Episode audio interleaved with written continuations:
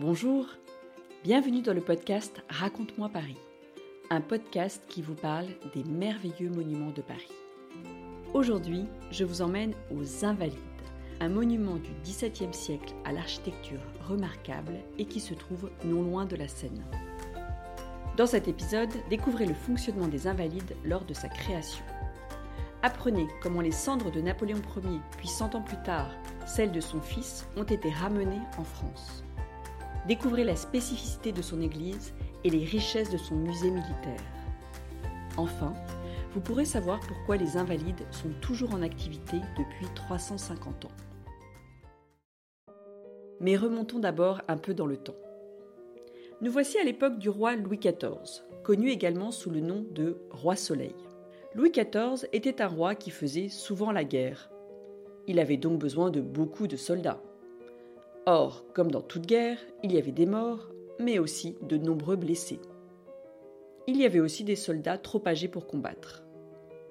Que faire de ces hommes qui n'étaient plus capables de mener le combat? Ces invalides? Ils étaient souvent accueillis dans des abbayes, mais devaient alors se plier aux règles des moines, ce qui ne plaisait pas à tout le monde.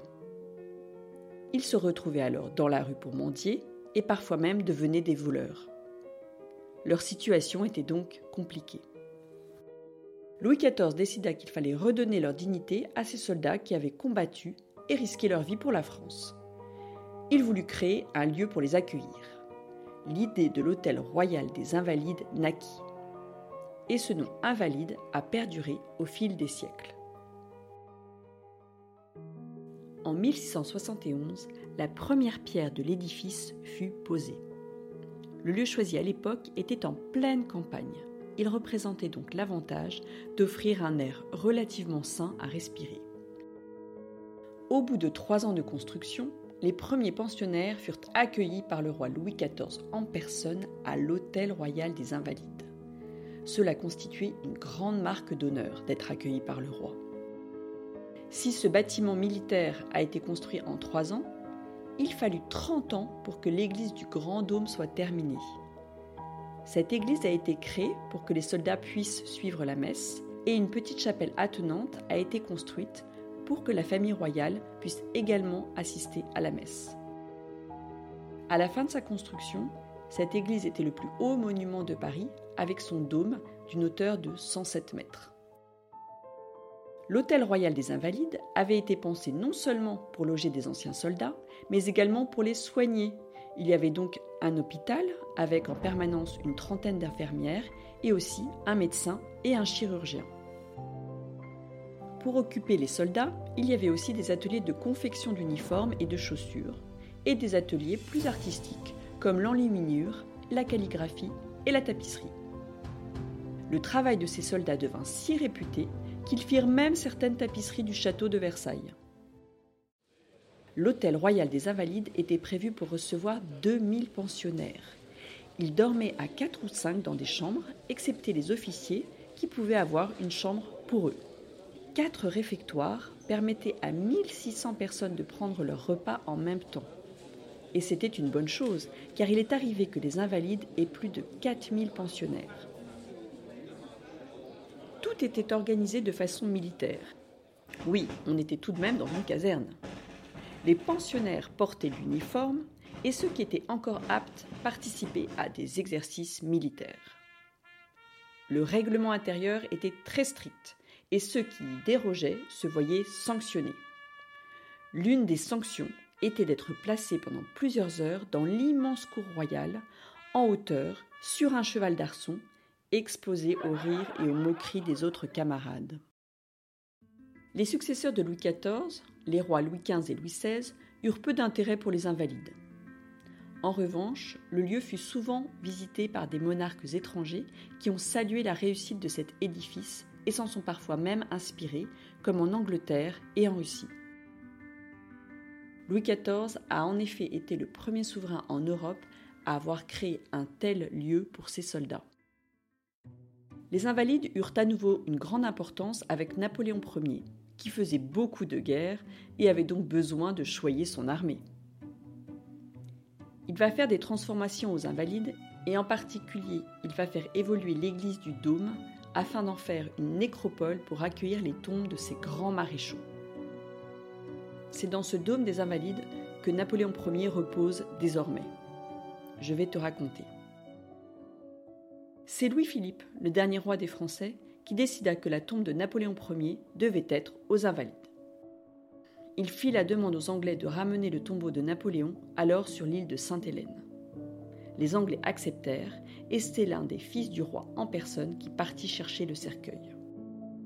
À son arrivée à Paris en 1841, un million de Français accompagnèrent son convoi qui passa sous l'Arc de Triomphe pour aller jusqu'à l'Hôtel des Invalides. Une cérémonie grandiose eut lieu dans l'église du Dôme qui avait été repensée pour accueillir cet ancien empereur des Français. Le souhait qu'avait exprimé Napoléon Ier de reposer au milieu des Français et à côté de la Seine est alors exaucé. Cent ans plus tard, pendant la Deuxième Guerre mondiale, alors que Paris était occupé par les nazis, Hitler voulut faire un geste envers les Parisiens en faisant rapatrier de Vienne le cercueil du fils de Napoléon Ier, surnommé l'Aiglon, mort à 21 ans. Une grande cérémonie fut donnée à laquelle les nazis assistèrent. Cet apparat nazi au sein même des Invalides fut vécu comme une insulte pour certains Français, et c'est ainsi qu'un mouvement de résistance prit forme au sein même des Invalides les aviateurs américains et anglais furent cachés dans les Invalides, pratiquement sous le nez des nazis, par une famille française, les Morins. L'église du Dôme où repose Napoléon Ier était l'ancienne chapelle royale.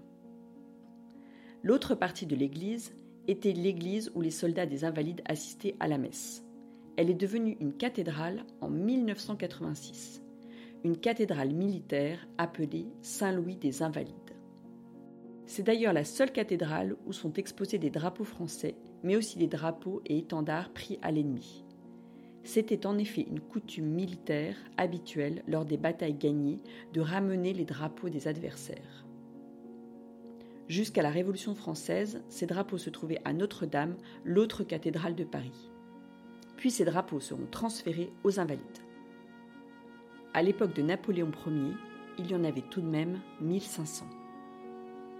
Il en reste quelques-uns dans la cathédrale, dont celui de la bataille d'Austerlitz de 1805. À partir de 1905, une partie des Invalides a été transformée en musée. Parmi les pièces intéressantes que tu peux y voir, il y a l'armure du roi François Ier et celle du roi Henri II.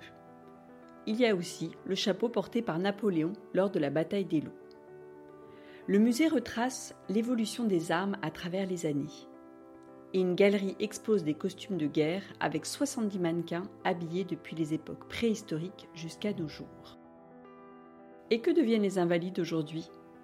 Les invalides, qui se sont appelés tour à tour Hôtel Royal des Invalides, puis Hôtel Militaire des Invalides et enfin aujourd'hui Institut National des Invalides, remplit toujours ses fonctions d'accueil des blessés militaires. Il y a également des blessés civils, comme par exemple les rescapés des attentats on peut compter actuellement une centaine de pensionnaires qui y résident. C'est aussi un centre de rééducation avec une piscine et un centre médico-chirurgical très réputé. J'espère que cet épisode t'a plu et t'a donné envie d'en savoir plus sur les invalides. Si tu vas le visiter, tu pourras aller voir dans la grande cour d'honneur les statues de Napoléon Ier et de Louis XIV.